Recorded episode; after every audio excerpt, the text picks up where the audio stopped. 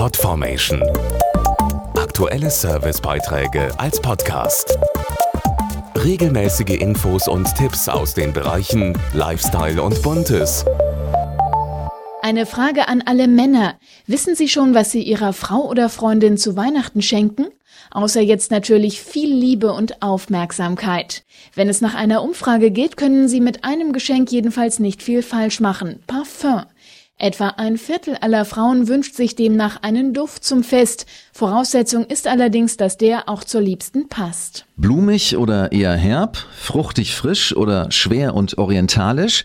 In den Parfümerien gibt es für jeden Typ etwas. Deshalb herrscht dort in der Weihnachtszeit auch Hochbetrieb. Parfum ist immer ein gutes Geschenk, weil jeder es eigentlich gebrauchen kann und man es deshalb immer wieder schenken kann. Ich würde mich über ein schönes Parfüm auf jeden Fall freuen. Das ist immer so ein Luxus, den man sich dann gerne schenken lässt. Frauen stehen drauf und Männer müssen sich keine Gedanken machen. Ein besonders femininer und edler Premium-Duft ist beispielsweise Pour Femme von Lacoste.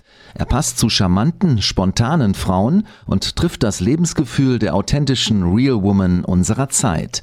So kann er ganz leicht zum Lieblingsparfum werden. Ich habe ein Lieblingsparfüm, das ist mein Duft und der gehört zu mir. Meine Freundin trägt sie noch wieder und ich stehe schon drauf, wenn Frauen gut riechen. Das unterstreicht meine Persönlichkeit und irgendwo macht es mich vollständig. Noch ein Ergebnis der Geschenkeumfrage. Viele Männer wissen offenbar, dass Frauen Parfum mögen. Etwa ein Drittel legt der Partnerin eins unter den Weihnachtsbaum.